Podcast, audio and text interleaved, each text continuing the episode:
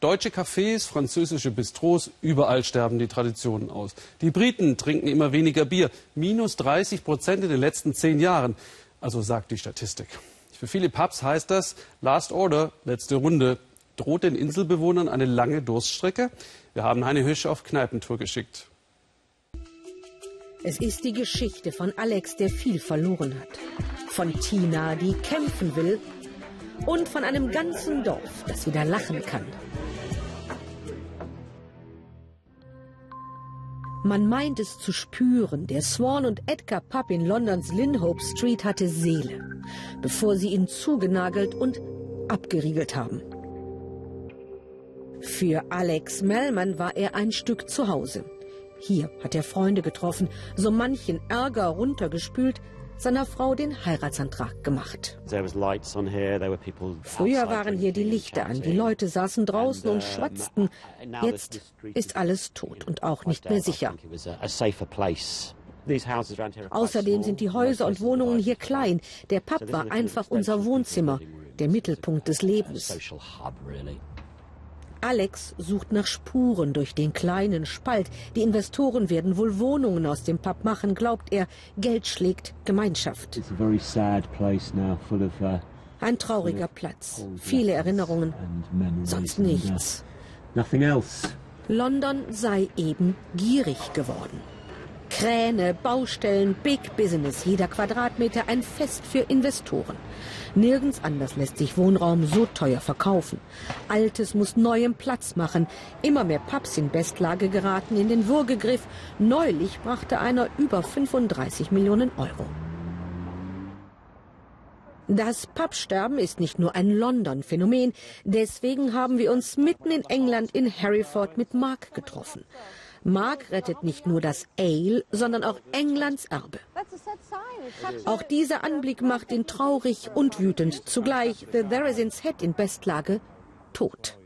Woche für Woche, weiß Mark, verschwinden im Vereinigten Königreich 29 Pubs von der Landkarte.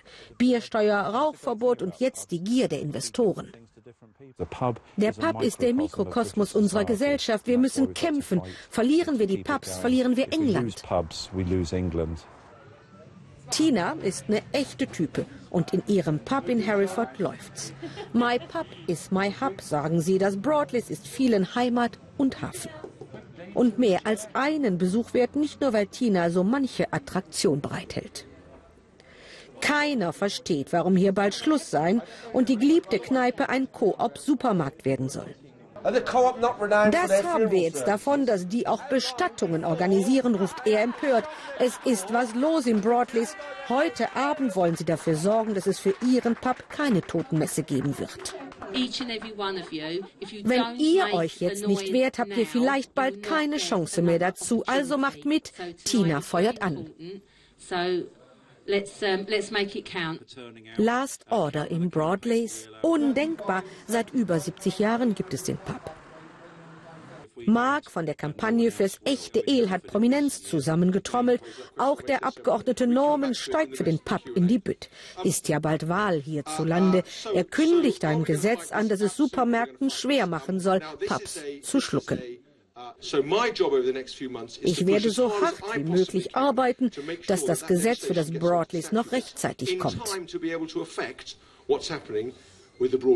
Darauf einen kräftigen Schluck, den Namen auf die Petition fürs geplante Gesetz und hoffen, dass es hilft. Manch einer nennt es das Wunder von Hillesley, das vielleicht anderen Orts Schule machen kann. Der Ort in den Cotswolds ist ein Idyll, ein einsames Idyll. Die Post hat dicht gemacht, das Pfarrhaus steht leer. Und trotzdem sind sie glücklich hier, weil es ihn gibt, den Fleece in Pub. Die Farbe ist so frisch wie der Stolz über den gemeinsamen Sieg. Als ein Investor aus dem Pub Wohnungen machen wollte, griff das Dorf zu, kaufte das Fließ in und machte 130 Bürger zu Aktionären. Die Idee hatten diese Herrschaften. Pubs kannten sie nur von diesseits der Theke. Jetzt sind sie Pub-Direktoren. Ein Dorf ohne Pub wird ein Schlafsaal, das war uns klar. Die Leute bleiben zu Hause. Deswegen ist es für das Land so wichtig, was wir getan haben. Ein Glücksfall, dass hier Kenntnis und Knete zusammenkamen und so haben die Bürger von Hillesley am Ende ihr Stück England gerettet.